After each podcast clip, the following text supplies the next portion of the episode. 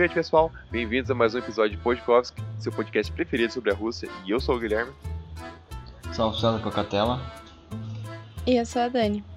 É, a... Temos aqui a Dani, né? Ela é a mais nova membro do podcast aqui do Podkovsk aqui e vai estar com a gente a partir desse no... novo episódio aqui e dos outros episódios aí. Mais novíssima, viciada na Rússia.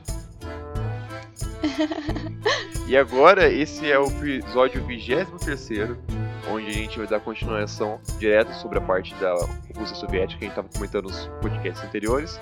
E a gente vai estar falando sobre a Rússia moderna agora.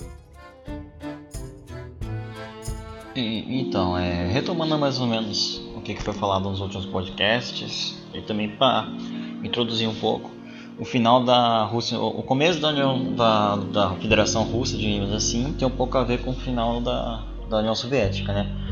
Pra quem, pra aqueles que saibam, então acho que a maioria deve ter conhecimento, né? Daquela toda aquela treta de começa a ter crise ali, no final da União Soviética ali, em 89 cai o Muro de Berlim, aquilo começa a afetar todo mundo comunista e capitalista que tinha.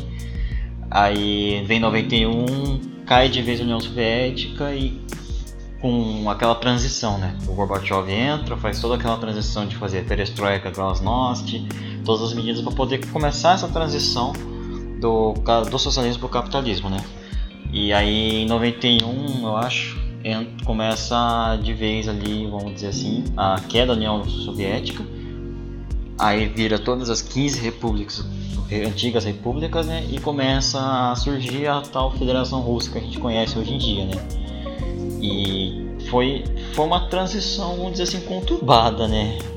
É, teve, teve muitos problemas durante dá, esse período. Dá até para fazer uma, apontar aqui que uh, a gente pensa assim que os oligarcas russos que tinham detinham poder nessa época, antes da transição, eles eram contra, mas através de acordos e eles foram comprando essa ideia de da Rússia tá feita a transição dela antes de estar tá entrando o Yeltsin, que a gente vai comentar aqui mais pra frente, mas teve todo um, um lance de favores, colocando pessoas em cargos importantes e porque foi pegou muita gente do nada. O próprio caso foi do, do atual presidente, o Vladimir Putin, que na época ele ainda era um agente da KGB e que ele mesmo foi pego do nada quando a Rússia de fato ela aconteceu essa transição.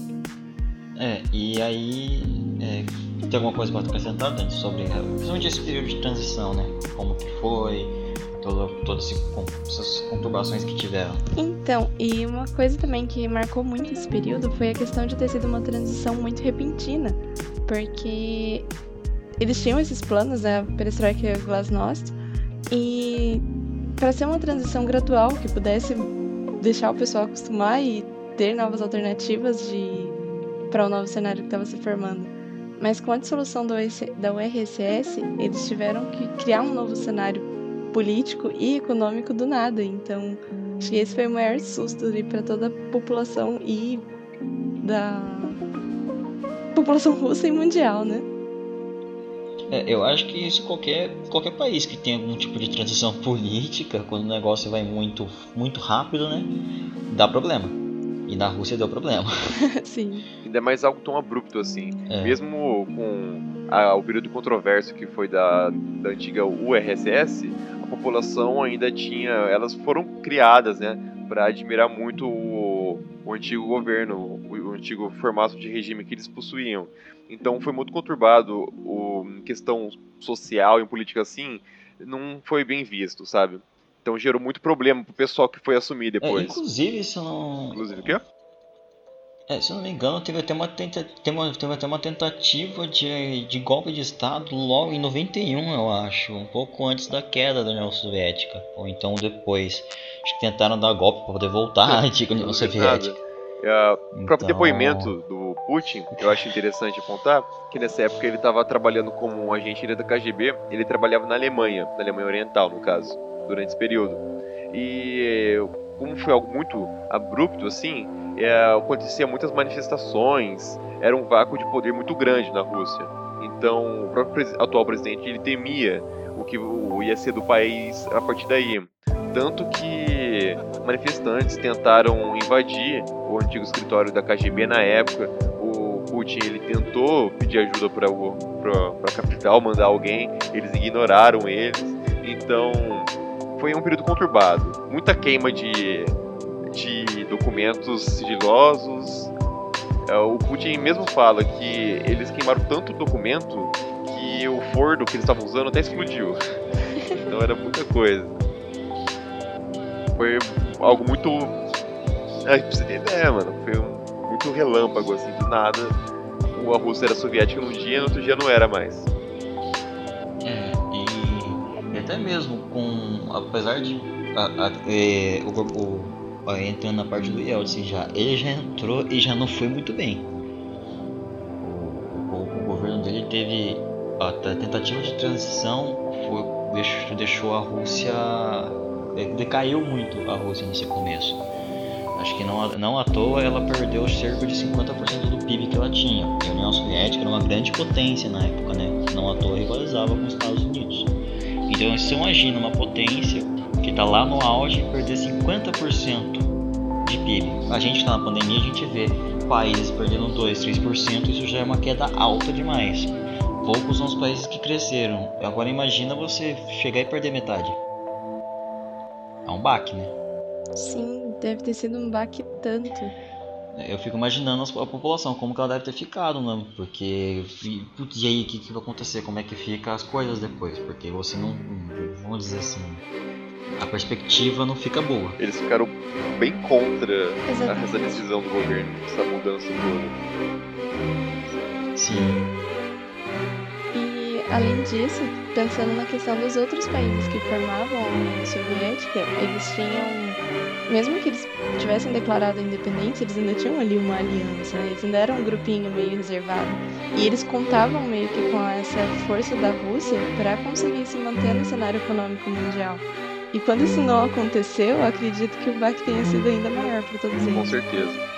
Só não, só não chegou a estourar um conflito armado por conta de muita troca de favores, pessoas importantes sendo colocadas em cargos políticos, pessoas tanto da antiga, uh, da antiga URSS sendo colocadas em cargos importantes políticos, mas essa onda reformista ela veio muito com maus olhos. A gente entrando agora para comunidade do, do Yeltsin, eles.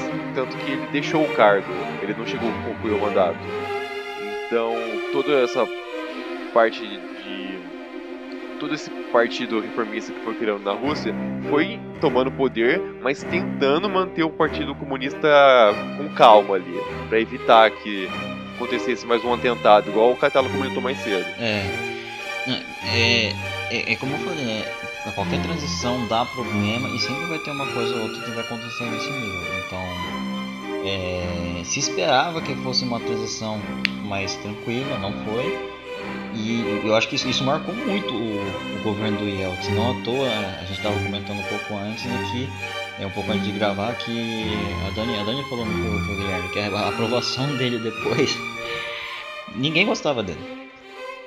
Acho que foi eu que tinha comentado. É, eu acho que o Guilherme comentou, tipo, a, não chegou nem a 1% de aprovação quase. Tipo, num, num possível cenário de eleição, ele não teria um, nem 1% de aprovação da própria ah, não, população. Isso aí foi a Dani. É, foi a Dani, é. Então imagina você não ter nenhum. Você foi presidente, primeiro presidente eleito democraticamente na Rússia, depois do União Soviética. Você chega, você foi eleito. Mas depois de tudo que você fez, você não tem 1% de aprovação, porque tudo que você fez foi tipo, muito repentino e só causou, só decaiu cada vez mais. Porque o Yeltsin, né, como ele era responsável por transição, então ele tinha que, come ele tinha que começar a, a trazer o capitalismo todo de novo. Então, tipo, faz privatização, faz liberação econômica de algumas coisas, começa a fazer medidas para tentar, sei lá, evitar é, evitar, é, não evitar, é, sair do cenário anterior e sair para um cenário que você pudesse começar a competir com países capitalistas e se manter na potência, e daí tudo só decai. E você pensa naquela rivalidade que aconteceu durante a Guerra Fria, que foi que moldou esse cenário para a Rússia ter deixado de ser comunista. Uh, todo esse cenário de confronto ideológico entre Estados Unidos e e Rússia foi uma disputa para ver qual ideologia era certa assim para o mundo, porque eram as duas maiores grandes potências do mundo todo. Então, qual ideologia ia sobrepor a outra? E quando o Yeltsin assumiu, ele começou a fazer comércio com países exteriores, foi adotando uma política capitalista, a relação com os Estados Unidos foi aumentando. Então o povo queria basicamente a cabeça do cara, porque ele ia contra tudo que eles estavam vivendo eh, já há 30 anos. Então foi muito conturbado nisso. É. E, e o pior não foi só isso também. O Yeltsin, o governo dele, teve muitos problemas relacionados à corrupção. Né? Era uma corrupção muito forte, inflação alta. Eu não lembro quanto foi a porcentagem de inflação, mas era bem alta. E, e o fato de cair o PIB, né? O PIB teve o colapso econômico causa, causa enormes uhum. danos, né? Com a queda de PIB, falta de investimento, dinheiro. Então, tipo, é, foi quase como se fosse um. Ele entrou no jogo e acabou. Ele tentou entrar no jogo político para tentar fazer Rússia voltar, só que ele montou um um efeito dominó que só decaiu. Só foi ele piorando entrou, as já coisas. entrou errado. É, ele já, já entrou como dinheiro, a gente entrou com o pé esquerdo. Entrou tudo é. errado, fazendo besteira. Ele queria entrar, mas já entrou errado, entrou tudo torto. Entrou roubando aí não deu muito certo não. É. Sim. Uma das coisas também que marcou esse período do Yeltsin foi a questão de que, junto com toda essa parte liberal em que ele queria ampliar todos os limites econômicos, ele também uh, abriu muito a questão da liberdade de expressão, liberdade de imprensa. Então, para um país que havia saído de um regime completamente fechado, aquilo foi muito forte porque ele é, trazia muita, uh, muitas vozes que poderiam se opor ao governo ali. Então, foi também um tempo que foi muito temido de, de uh, havia um temor muito grande de revoltas e protestos e tudo mais. É, é difícil você que está acostumado com um negócio que onde você não pode se expor muito, daqui a pouco você vê alguém falando coisa de você e você não pode simplesmente fazer o que você quer, porque ela tem liberdade para aquilo. Então, para quem está acostumado com um cenário onde havia um grande controle e você não ter mais aquele controle que tinha, sente um pouco, né? Vamos dizer assim, em qualquer situação. Então, foi, foi muito sentido Sim, ainda mais quando era um governo é, que não tinha grande aprovação popular, então. E agora dando entrada à, à Rússia moderna de fato, porque é um período curto que uh, historicamente curto, é, tipo, historicamente é bem pequeno para a Rússia ter se tornado o que ela é hoje. Depois de um período com muita fome, crise que foi que aconteceu em todos os países que faziam parte da URSS, a Rússia ela foi sendo construída sobre o nome de um cara aí, acho que vocês não conhecem. Conhece, Catana? Eu não sei, você sabe quem é, Dani? Conhece, não. Conhece, não? Vixe, não, faço ideia. Falar. Quem que é? Fala aí pra gente quem que é o cara. George Washington. George Washington? Não, mentira. Ô louco, ô louco. Hemisfério. Foi do lado errado ali. Foi o grande Putin. O grande Putin. Vocês conhecem o Putin que tá na presidência Vladimir hoje? Putin é o nome do homem. O cara que é o presidente hoje, ó. Lá de trás. Hoje, 99. ontem, amanhã. É o cara que tá na presidência já faz 40 anos aí, mentira. Mas é o nome do homem, Vladimir Putin, é a figura. É o cara que sabe que faz ao vivo. Ele ele foi assumir o primeiro cargo dele político logo após ele ter deixado que acabou a KGB, né, praticamente, ela só seria sucedida depois as forças de inteligência russas, ele acabou e ele, por incrível que pareça, já conseguiu um cargo político e ele foi braço direito, assim pode-se dizer, braço direito do, pre... do atual prefeito de São Petersburgo. Aí aconteceu umas por conta de corrupção, assim, o prefeito começou a ser investigado eu não sei se ele realmente ele foi corrupto ou não, o prefeito, mas esse prefeito ele já foi professor do Putin. Então ele lembrou do velho aluno, trouxe ele como parceiro e foi mentor do Putin nessa questão política. Então ele teve que aprender a jogar um novo jogo, né? Agora era um jogo político, troca de favores, interesses em comuns, e ele aprendeu isso muito rápido. Então, tanto que mesmo com a investigação do prefeito atual, que saiu do país e foi se refugiar na França, o Putin não teve problema algum. Ele futuramente ele assumiu o cargo de diretor das inteligências da Força de Inteligência Russa, né, o que sucedeu à KGB, e já mostrando que ele estava passando a assumir cargos administrativos e políticos. Cada vez mais altos. E bem mais alto, até cair nas graças do Yeltsin, que mesmo o Putin, que é engraçado a gente parar pensar nisso, mas eu acho importante. O Putin era da KGB. A KGB era ligado com os interesses da Rússia soviética. E o Yeltsin e o, o outro Boris que tinha lá, eles com interesses reformistas, eles ainda assim uh, escolheram o Putin para estar tá lá como. Eu esqueci o nome seria do cargo, mas ele, ele. era primeiro-ministro, se não me engano. É, se não me engano, é que eu não acho que ele já chegou a subir como primeiro-ministro, se eu não me engano, mas ele foi colocado como primeiro-ministro pro o Yeltsin, que ele foi atraindo a atenção de Moscou e tudo, então ele conseguiu esse posto. Até que em 99, né, o Yeltsin chegou a renunciar, que ele deixou o cargo lá, senão o povo ia tirar ele dali à força, e o Putin já recebeu o aval para conseguir lá, porque ele estava agradando todo mundo, os, os, antigos interesses comunistas, né, os antigos oligarcas que ainda queriam da, daquele antigo jeito, o pessoal novo. Então chegou o menino lá e fez o nome dele, tá lá até hoje. É, né, e, e o, o Yeltsin ele saiu, colocou o Putin, o Putin entrou, ele se candidatou para as eleições e ainda foi aprovado. Ele teve apoio da população. Teve. Ele foi dia 26 de março de ano de 2000. Putin venceu a eleição com 53% dos votos. Então, ele, mesmo naquele. Era novo. Bem comecinho novo na mesmo. Política, assim, novo, novo. Acho que a primeira vez que ele se candidatou à presidência, o cara já conseguiu 53%. E esse ele foi sendo indicado a cargos, etc. E aí ele aí começa, né, os, os, anos aí de presidência de Putin que a gente assiste até hoje e provavelmente vai assistir, pelo menos a previsão é de que a gente assista até é. o ano de 2024. E aí a gente vai entrar um pouquinho mais nesse período agora. Que hoje o Putin ele é visto como indispensável. A Rússia não seria a Rússia sem Vladimir Putin. Então eu, eu acho, eu não acho errado falar é. que ele é praticamente um herói personificado russo. Ele é o Capitão América, só que da Rússia. O que ele fez com um país que estava passando por problemas financeiros, estava deixando. Tipo, a Rússia ela entrou numa crise bem profunda. Para tornar essa potência mundialmente conhecida que temos hoje em dia, foi um trabalho que ele vem fazendo há mais de 20 anos. Claro que não foi só o mérito dele, mas ele é, o, é a pessoa que a gente pensa na Rússia atual, a gente pensa em Vladimir Putin. É. Isso porque durante todos esses 20 anos que ele estava ali, né, ele não foi apenas presidente, ele também, ele, ah, para quem não sabe, para quem não conhece, diferente do Brasil, onde o Brasil é uma república presidencialista, a Rússia a gente chama de república parlamentarista. Então, um pouco parecido com o que seria o Reino Unido, né, onde você tem a rainha que é um parlamento. Na Rússia você, ao invés de um rei, é um presidente e o parlamento, tem o primeiro-ministro que representa. E o Putin ficou nesses dois cargos, tanto como presidente e também como primeiro-ministro durante todos esses 20 anos. Atualmente ele é presidente, mas ele também foi primeiro-ministro e, é, e ficou entre esses cargos. Né?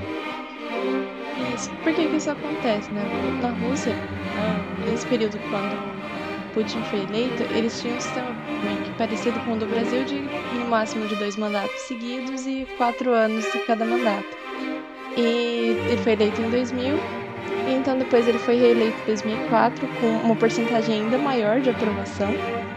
E depois ele não poderia concorrer novamente por causa dessa dessa nova regra. Então em 2008 ele foi indicado para o cargo de primeiro-ministro e depois voltou a concorrer nas eleições novamente em 2012, voltando para o cargo de presidente, que está até hoje no seu segundo mandato.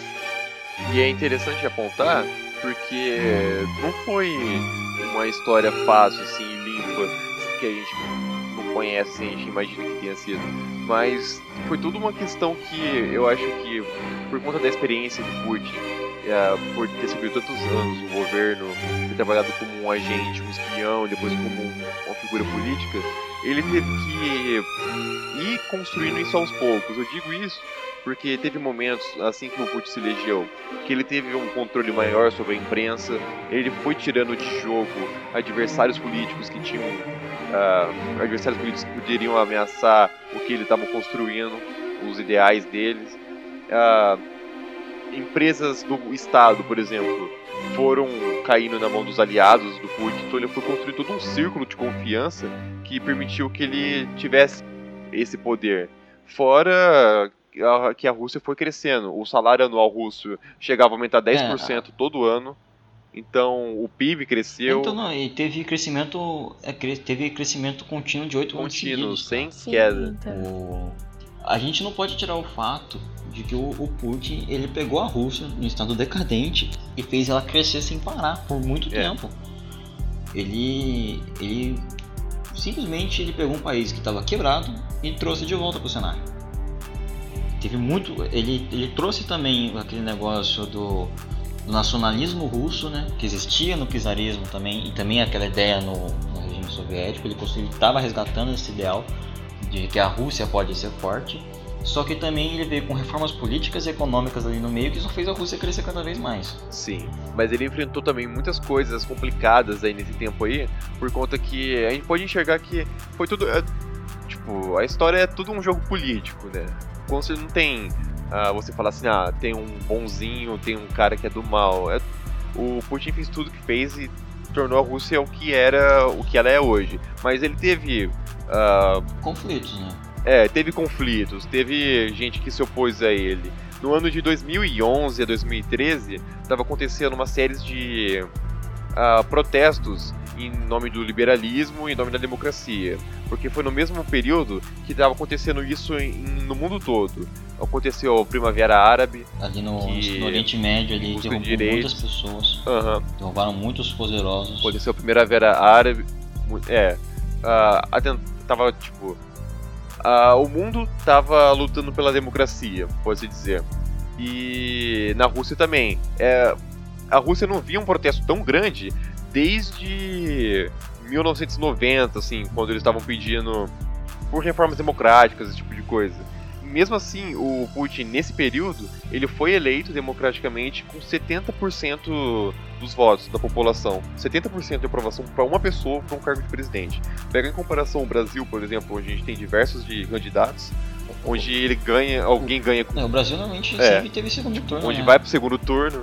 O Brasil acho que eu nunca vi, acho que eu nunca vi pela presidência o pessoal sendo eleito em primeiro turno, eu só vi Sim, em estados é. ou prefeituras. Sim. Para presidente eu nunca vi. E lá o Putin foi eleito com 73%. Então, apesar de terem pessoas que criticavam, muita parte da população aprovava o que ele estava fazendo. E o que ele chegou a fazer e o que ele poderia fazer. Né? Uhum. E é como eu falei, não tem como negar. Todas as medidas que ele tomou foram, necess... foram essenciais para o crescimento. Porque não foi uma história ele fácil. Foi certeiro, né? Vamos dizer assim, né? Uhum. Ele pegou onde estava onde onde fraco e fortaleceu. E simplesmente fez crescer. Construiu, ele trouxe de volta tudo aquilo que a, a Rússia tinha perdido depois, com a queda da, do Estado Soviético, ele voltou a investir no militarismo da Rússia, criar um nacionalismo russo, porque ele voltou aquela ideia, sabe, tipo, a orgulho de ser americano, ele estava criando a mesma coisa, é, orgulho de ser russo. E. É, é, é, quase como aquele Make America Great Again, só que é. fazer a Rússia vende de fazer a Rússia boa de novo. É, só que sem a parte do fazer Trump. Uma analogia. É. É. Sim, a, a gente também pode observar isso em algumas estatísticas aqui que a gente poderia apresentar, que durante o, o primeiro mandato, durante os mandatos né, do, do Putin, a expectativa de vida dos russos aumentou em quase três anos e o índice, o índice de desenvolvimento humano que teve uma queda gigante também no período de, de transição ali do Yeltsin, ele subiu para um nível que nem durante a União, do, durante ali, a existência da União Soviética a Rússia havia atingido. Então foi realmente muito significativo para os russos e para o cenário mundial também. Sim. A aprovação dele ser alta. Sim, com certeza. Aumentou. Uhum. É, você aumentar a qualidade de vida. Você pode achar que 3 anos é muito para é, aumentar a qualidade de vida. Só que essa é só uma média. Imagina pessoas vivendo 10 anos a mais do que normal. Tipo, uma pessoa. A média é 3, só que isso já é muito para uma população. Então isso influencia bastante. E ainda ele faz crescimento de desenvolvimento humano que o, o, você quanto quanto melhor o seu desenvolvimento humano, né, vamos dizer assim, mais qualidade você tem para sua população. Então imagina você crescer em um nível que nunca teve antes. É, nesse período tudo cresceu, internet, e a Rússia começou a, se, é, a ficar mais avançada tecnologicamente, assim, e questão demográfica, assim, a Rússia voltou a crescer. Depois de um período de quase 20 anos que a, a taxa de nascimento, assim, com a morte, a taxa de crescimento da Rússia estava em baixa, caindo desde 1990, voltou a crescer. Isso atualmente, de 2010, 2015, a taxa de Rússia voltou a expandir o país. É, é, não faz muito tempo. Não, Pode parecer muito tempo, mas que a gente tá em 2021 já, mas foi logo seis anos atrás ali. E no tempo, vamos dizer assim, para desenvolvimento isso é, é, é um tempo bom, vamos dizer assim. sim, com certeza. Porque tem países que demoram décadas para desenvolver, né? A Rússia sendo um dos países é. emergentes. Pensando ali numa escala histórica, é, é um tempo curtíssimo, porque se a gente tá vendo isso, é, é muito, é muito recente para até ser considerado história ali. 20 anos praticamente de uma mudança de um cenário para ser o que é hoje. A Rússia ser uma potência econômica, militar e Política. Política. Tem grande influência. muitas Hoje em coisas. dia a gente vendo tomando frente em relação à vacinação, desenvolvendo vacinas. Sim, então, a Sputnik, a Sputnik- uma das primeiras vacinas desenvolvidas. Aham. Aí, se não me engano, tem outra vacina também, eu acho. Eu ouvi falar do próprio Dmitry, né, o, o diplomata que a gente tem contato do Instituto. Continua eu acho que eu ouvi falar que tem outra vacina. Aham. É, a Rússia, ela continua avançando. Assim como ela teve aquela, como a gente conhece na União Soviética, que ela estava sempre tentando eh, desenvolver as coisas, eles continuam desenvolvendo, eles não param. Claro que Sim. cada país é um país, tem o seu jeito. Ninguém é um país perfeito que vai ditar as coisas do mundo e falar assim, não, o nosso modo que é o modo certo. A gente não sabe como que vai ser, partindo agora para falar um ponto da Rússia do futuro, né? Que a gente não sabe como que vai ser, que tá mudando as perspectivas com as novas gerações cada vez e buscando uma Rússia mais livre, mais aberta. Então a gente não sabe também como que vai ser daqui para frente quando acabar o mandato do Putin de novo, se ele vai se manter no poder. Se ele pretende continuar, se não, Se vai ter se vai ter alguém que, É. que vai continuar com toda a ideia que Aham. ele tem de governo, se vai aparecer alguém que vai contra, que mudar vai tudo. opor tudo, mas que é, O cenário político em qualquer país é, Ah. ele, ele pode ser instável, porque você não sabe quem que vai ser o próximo, você não sabe como é que a população vai estar pensando. sim, mas Porque a representação política é a representação do que o povo começa a pensar da ideologia, né? Então vai depender muito do que a população vai querer. Mas eu creio que a tendência é talvez ele conseguir se manter por mais um tempo pelos índices de aprovação dele. É. Mas pode ser que mude. A gente não sabe. de qualquer forma ele foi muito importante. Índices de aprovação esses que foram vistos recentemente. é, as eleições de 2018, a que garantiu esse mandato dele, foi também com mais de 70% de aprovação. Então, pode ver que, apesar de todas as mudanças que ah, ele instalou ali depois do, da coisa do Yeltsin, que tornou o governo mais fechado, que criou mais restrições ali, não foi tão legal para todo mundo, principalmente a dissolução das oligarquias, dos oligarcas, né? Ele foi derrubando os oligarcas um a um. Então foi uma coisa que, mesmo que tenha sido mais estrita, tenha sido mais fechada, agora tá começando a mudar e tem aprovação do povo russo. E só o É. povo russo vai saber determinar qual vai ser o futuro deles, né? Se, Sim. se eles estão escolhendo por isso, então quer dizer que tá sendo positivo. Então, É. Assim como no Brasil, no Brasil e em outros países pode, pode haver mudanças políticas, também pode. Só que isso, enquanto como o povo lá eles têm noção do que está eles sabem o que está acontecendo lá e como eles enxergam esse desenvolvimento, eles mantêm. A partir do momento que eles não quiserem, o povo vai lá e decide, não quero mais. Mas a gente não sabe, tem certo. sim. Vai depender das escolhas que ele fizer, e do que ele fizer a partir de agora, se continuar desenvolvendo ou não. Gente aí tá vivendo a era da tecnologia, então acho que a maior demonstração da, da no- que a gente pode ver foi a questão da vacina, né? Eles estão eles na estão tão à né? frente ali na questão biológica, tecnológica, científica, então a, a Rússia certamente E também na parte social também. Parte social também, porque a vacinação deles está em comparado com o Brasil que está muito lento, lá está bem rápido, inclusive alunos, amigos nossos que estão estudando na Rússia já tomaram vacina. Sim, Tem o pessoal que está em Moscou que já tomou a vacina. e aqui vai demorar um pouco. É. Pra pensar positivo um pouquinho só.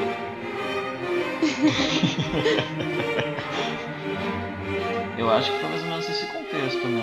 É, só queria dizer que independente do como que vai ser a, a Rússia daqui a alguns anos, o, a influência do Putin em todo esse período que ele construiu foi algo admirável. Algo que Não, vai ser, eu acho É que vai ser algo que vai marcar. jogar. Vai marcar. Vai marcar a história da Rússia daqui a 100, 200 anos. Assim como os antigos é- czares para eles fizeram grandes conquistas, com certeza daqui a vários anos vão olhar para o que o Putin fez e vão, tipo, cara, Enxer- Enxergar Era o que ele fez, brabo. porque não é qualquer um que pega um país que teve queda de 50% e vai esquecer tudo de novo. é, eu tô olhando as- os dados. Aham. Os dados dizem isso. Não é qualquer um que não faz é isso. qualquer um que faz isso. Mesmo que a ideologia da Rússia mude, logicamente, né? Aham. Mesmo que a ideologia da Rússia mude, ah, ela seja um país totalmente É. diferente do que é hoje, a gente tem que reconhecer o que ele fez foi É surreal. um, é um mérito, né? Todo mundo tem seu mérito. É. Sim, com certeza. E isso também são, é um período bem longo, né? Dá pra escrever em bastante páginas da história. É, demais. Dá. Fazer só um livro sobre isso. Só.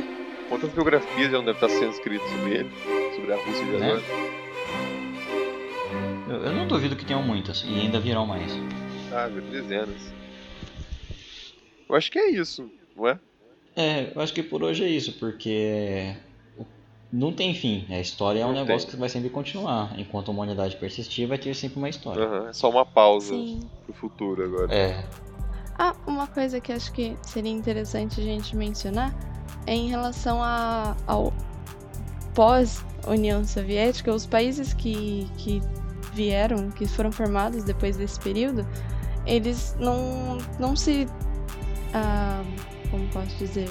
Eles não se distanciaram como um todo, eles buscam sempre fazer alianças e cooperar economicamente para que todos eles possam crescer. Então, mesmo com a dissolução, eles ali é, existem associações e com- comunidades econômicas e políticas que favorecem os acordos entre esses países, porque foi de é, fato pacto, uma aliança é, o pacto de favorável. Varsóvia, é, o pacto de Varsóvia acho que é o exemplo, né? Que, que mostra isso, né? Acho que é esse o nome, eu não lembro. Não vou lembrar agora, que é como se fosse um bloco econômico das 15, união, das 15 antigas repúblicas. Eu não vou lembrar o nome de cor agora. Então, mesmo depois do fim, ainda mantém as relações, né? O, o mundo é assim, né? Sim, Se a gente ah, não tiver também relações com os outros, ferrou. isso. E também tem a comunidade dos estados independentes, né? Eu acho que seria. Ah, ah, é esse o nome. O Pacto de Varsóvia é outra coisa. É esse o nome, sei. Comunidade É, de Estados Independentes. O Esse Pacto de. Varsóvia é outra Dani. coisa. Ah, O Pacto de. Varsóvia é aquilo que Confundi faz frente com a OTAN. É outras coisas, é a Guerra Isso. Fria. É, eu acho que é isso, é. É, coisa a assim. Comunidade dos Estados Independentes é um, uma organização intergovernamental que começou com a Rússia, Bielorrússia e Ucrânia, né? E aí agora, em- se não me engano, foram somente três anos e eles já tinham 12 integrantes. Então isso demonstra o interesse da- dos países daquela região de continuarem Se com expandindo juntos. aliança. Com certeza. Sempre eles mantiveram esse espírito, porque eles passaram muitos anos juntos, né? E aí, Dani, o que você achou de participar do podcast? Eu achei interessante, eu curti bastante, eu gosto muito dessas análises históricas, então é um prazer estar aqui gravando com vocês. Muito obrigada pelo convite. Agora que o Catela voltou agradecendo aí pelo convite. É, e seja bem-vindo. ao- Agora vai continuar gravando com a gente. e é isso. Por hoje é isso. É E bom a isso gente expor nossas opiniões, base de história, essas coisas, é muito interessante. Sim, fora a questão de ser necessário um estudo ali, porque a gente tá assistindo o que tá acontecendo, principalmente porque o, o Putin tá aí há alguns, vários anos, e entender por que que isso aconteceu e por que que isso está acontecendo é muito interessante. Então, de verdade, é um prazer estar gravando com vocês. Muito Imagina. obrigada. Seja bem-vindo ao podcast. É isso. Então é isso, pessoal. A gente agradece a atenção de todo mundo. Escuta a gente lá no Spotify. Entra no Spotify? É, Spotify, tá. no YouTube. Spotify, no YouTube. Também olhem o nosso outro podcast sobre sustentabilidade. Certo dessa vez. O Future Seeds. Ele tá também lá. É o Greencast, só pesquisar. Procura a gente no Instagram também, Projeto Estúdio na Rússia. Tudo vão vem. Só jogar lá que vocês vão ver tudo. E é isso. Das Vidânia, pessoal. Obrigado pela atenção. Dance Dani, pessoal.